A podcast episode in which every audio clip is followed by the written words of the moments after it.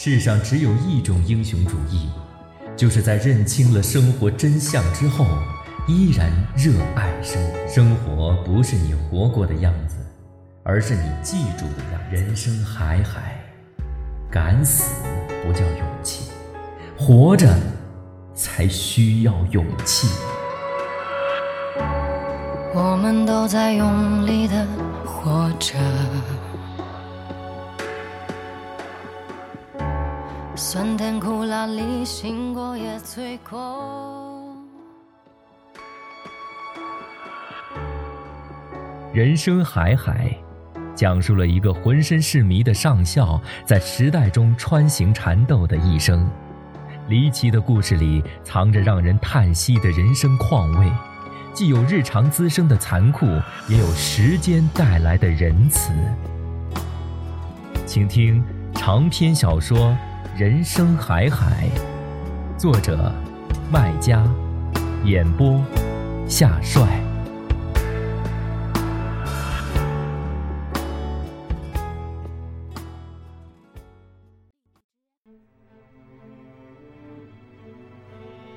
老保长的一番话治好了爷爷的心病，爷爷一天比一天见好，对父亲的态度也一下子见好。为了知道上校更多的故事，爷爷和父亲变成了战友，一起谋略，准备去撬开老保长的嘴。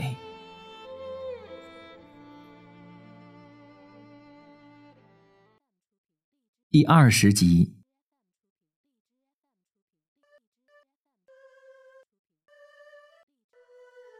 爷爷的病一天比一天好，对父亲是一下子见好了。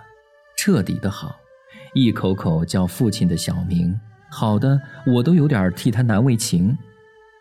以前爷爷连父亲的大名都是不叫的，有事儿如果是在身边，总是哎或嗨一声；如果不在身边，要叫才叫得应的话，爷爷也不是亲自叫的，要让我或旁人叫。爷爷的变化让我的心里暖烘烘的。但父亲照旧是对爷爷爱理不理不变的。自从鸡奸犯的问题冒出来之后，父子俩的关系仇敌一样的，见面不是相互甩冷眼，就是吵架，冷战加嘴仗，家里不是冰冻三尺，就是烽火连天。爷爷讲，两个人呐，心里头都装满了恨，一个是羞恨，一个呀是怨恨。现在爷爷的羞恨化成了内疚，一口口叫父亲的小名是内疚的体现，也是想唤醒父亲的温情，陪他来好好聊场天，化掉父亲的怨恨。有一天就聊了，爷爷把老保长对他讲的从头到脚对父亲讲一遍。我发现，尽管父亲同上校关系好到门，但对上校同那些号的事儿还是知之不多，听了很意外。连着几次都讲，我怎么不知道？父亲几乎有些生气，盲目的责怪上校：“这个人真是的，连我都瞒。”爷爷告诉他，老保长肚皮里还藏着不少货色，往后的事儿只字没提。我估算呐，那些往后的事儿啊，也都是你不知晓的。于是。两个人变成了战友，一起谋略怎么样去撬开老保长闭紧的嘴。一日午后，爷爷拿出私钱，叫我去七阿泰小店买两斤烧酒、四包烟。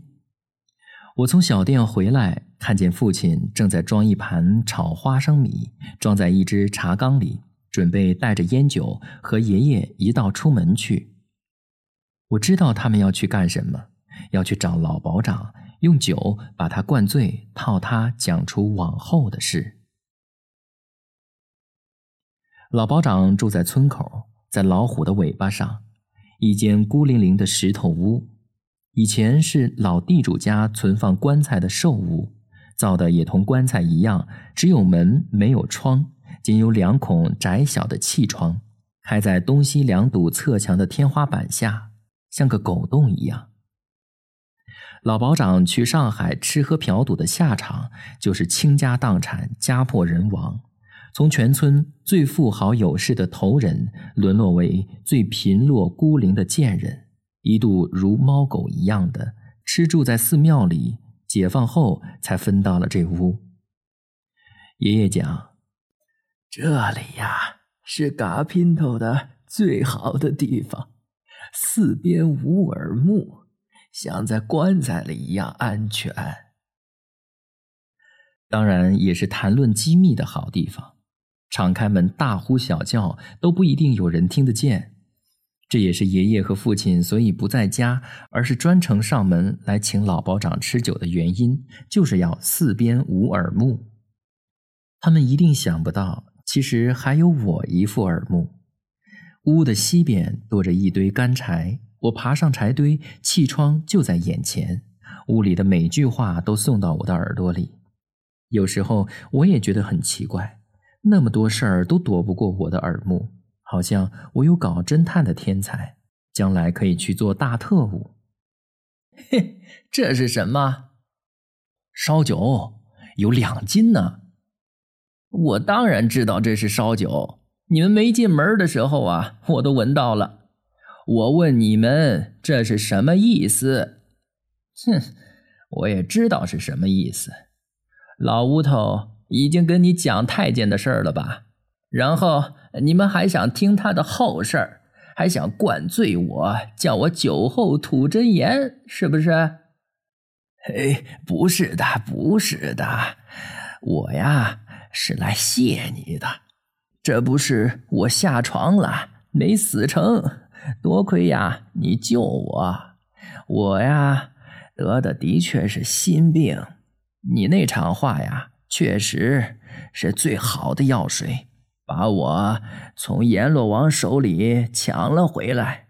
今天呢，是专门来谢你的。谢我是对的，给我送酒呀也是对的。我最爱吃酒。嗯，送烟呐也是对的，我也爱吃烟。但是啊，你们的想法是不对的。你们以为我吃醉酒就什么都会讲啊？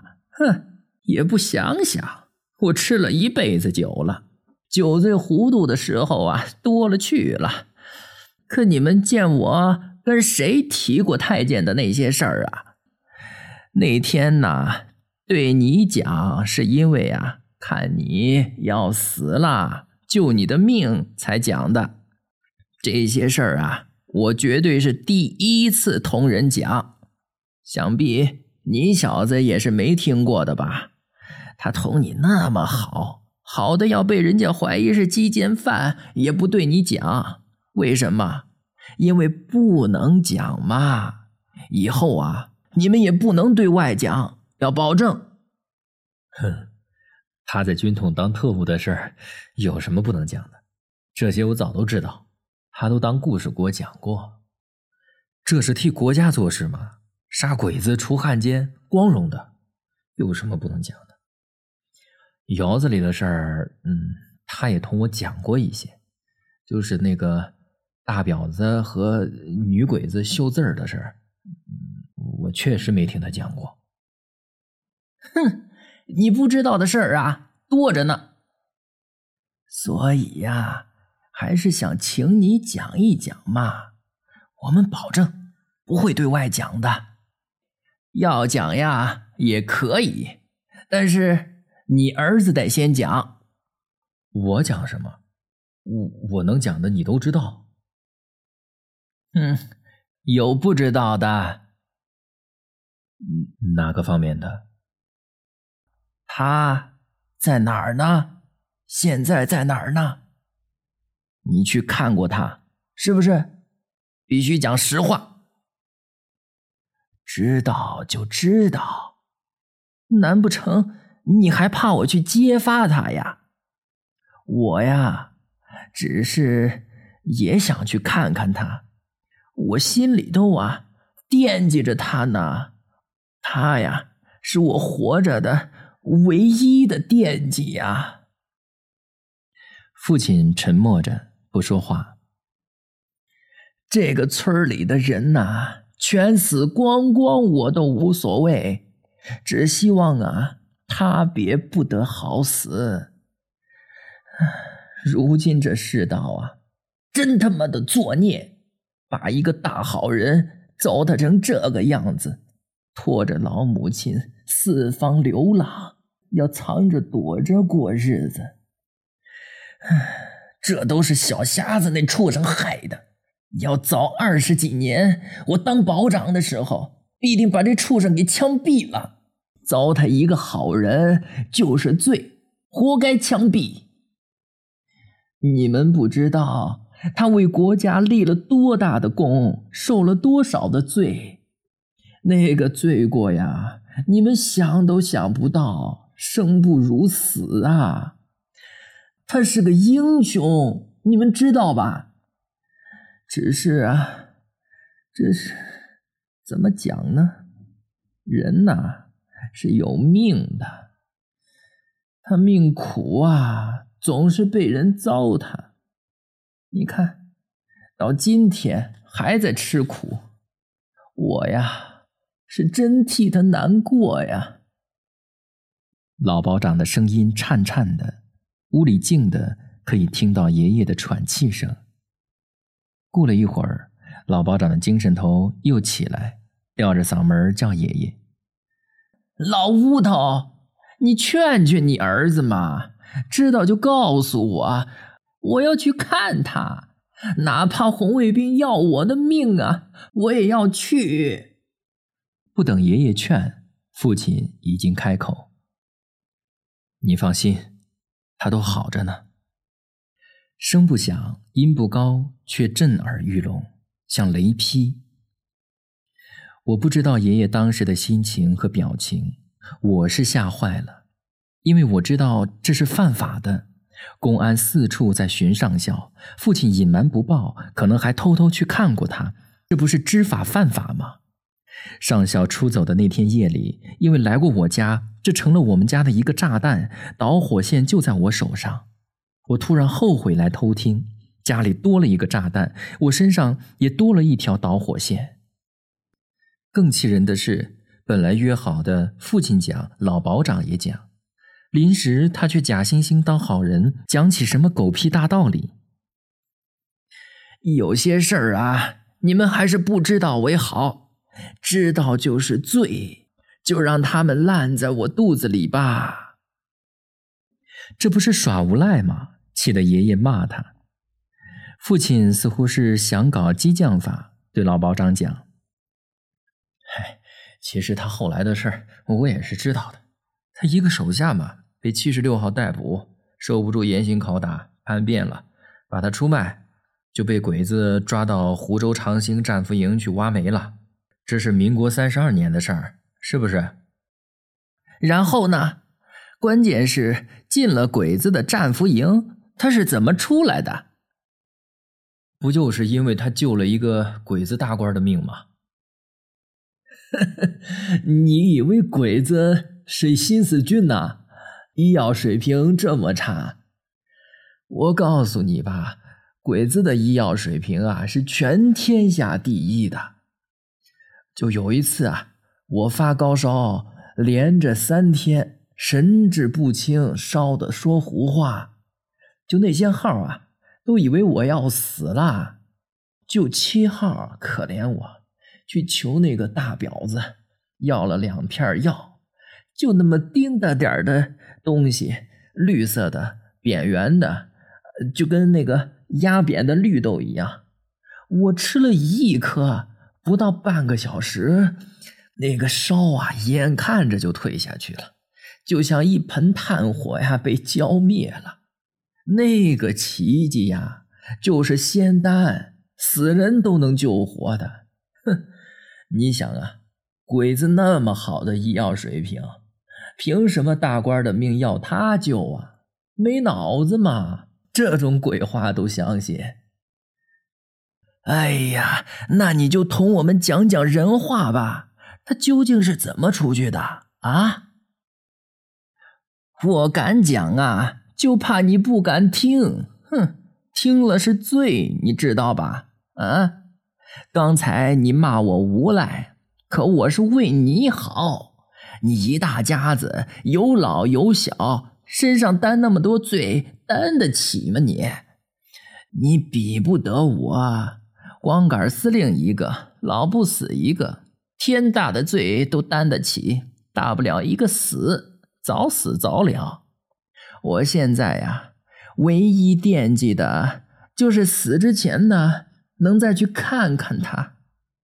现在好了，既然你知道有地址，可以去了啊，礼物也有了，这酒啊，我不会自己吃的，我要送给太监喝。我听着，心里不由害怕起来，像看见父亲领着老保长去看上校。公安在后面悄悄跟着。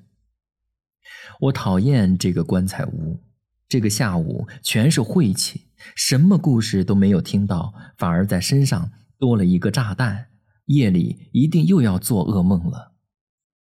尽管上校后面的故事悬空着，但爷爷的心头是十足的踏实了。几十年的担心、疑心被一扫而空。填进去了，称心、开心、放心、高兴、庆幸，总之是一种甜香味儿，在蜜罐里一样。兴许是香味儿太过浓郁了，我家的屋子太小，装不下。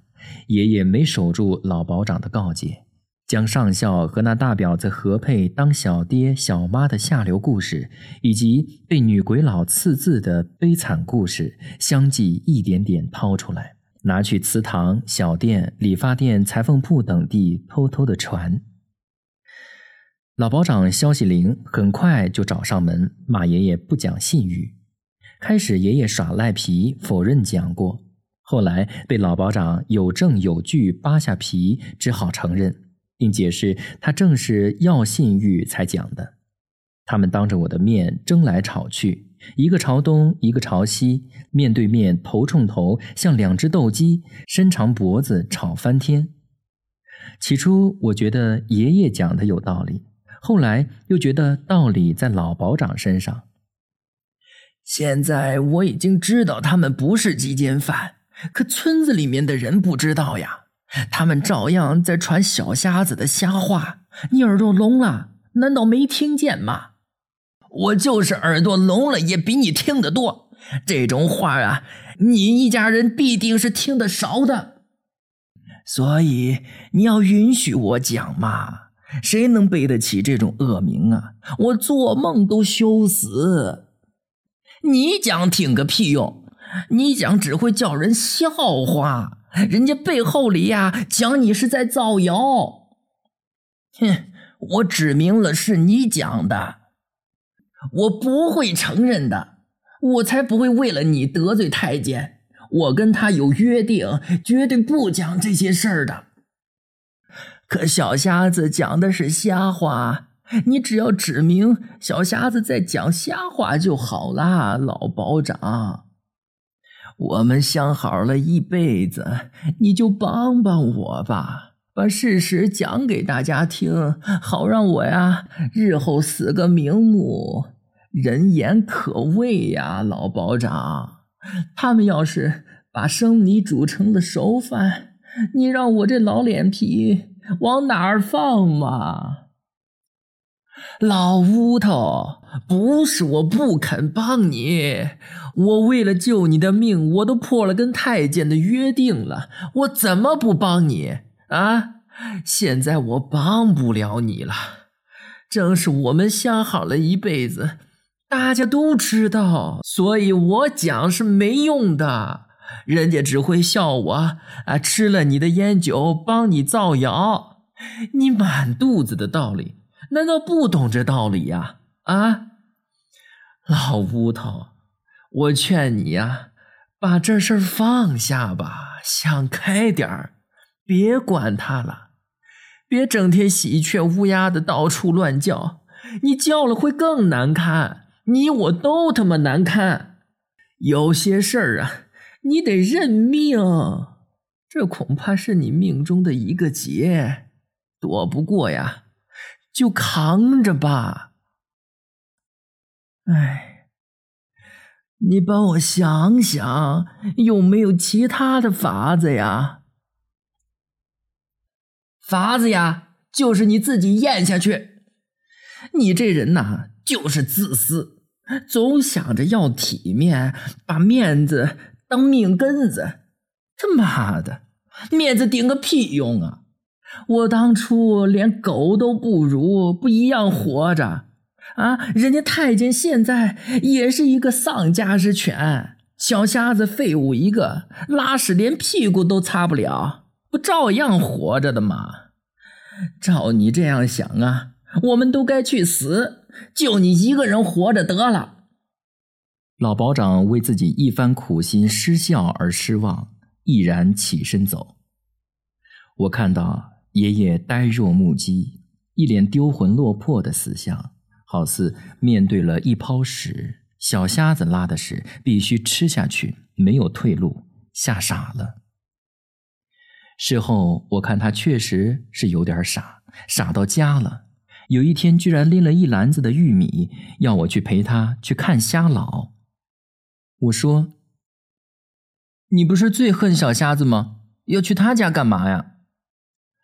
我要同他爹呀讲点事儿，走。时间是选过的，专挑小瞎子出门闲逛的时段。去到他家，爷爷首先向瞎老递烟，嘘寒问暖，然后认错，承认当初骂小瞎子鸡奸犯是他昏了头，搞得很是丢人现眼，叫我都替他害臊。我拽他的衣服想拉他走，他不识相，瞪我眼。好在瞎老什么也看不见，他闻到了新摘的玉米的清香，像看见了一样，夸着玉米好新鲜。爷爷讲是他早晨刚去地里摘的，一副讨好卖乖的奴才相，我恨不得朝玉米里撒泡尿。瞎老比我的父亲小两岁，但看上去要比我爷爷还老相，半头白发，胡子拉碴的，一脸营养不良的菜色。衣服纽扣都是错扣的，脱了一双豁嘴的烂布鞋，穿着一条掩口脱丝的破大裤衩子，可怜是蛮可怜相的，只是并不让我可怜。小瞎子乱传谣，故意害我们一家，我也恨他们一家。看到瞎老的可怜相，我心里只有高兴。瞎老替人算了一辈子的命，讲话是有一套的。我算呢，你不是来找我算命的。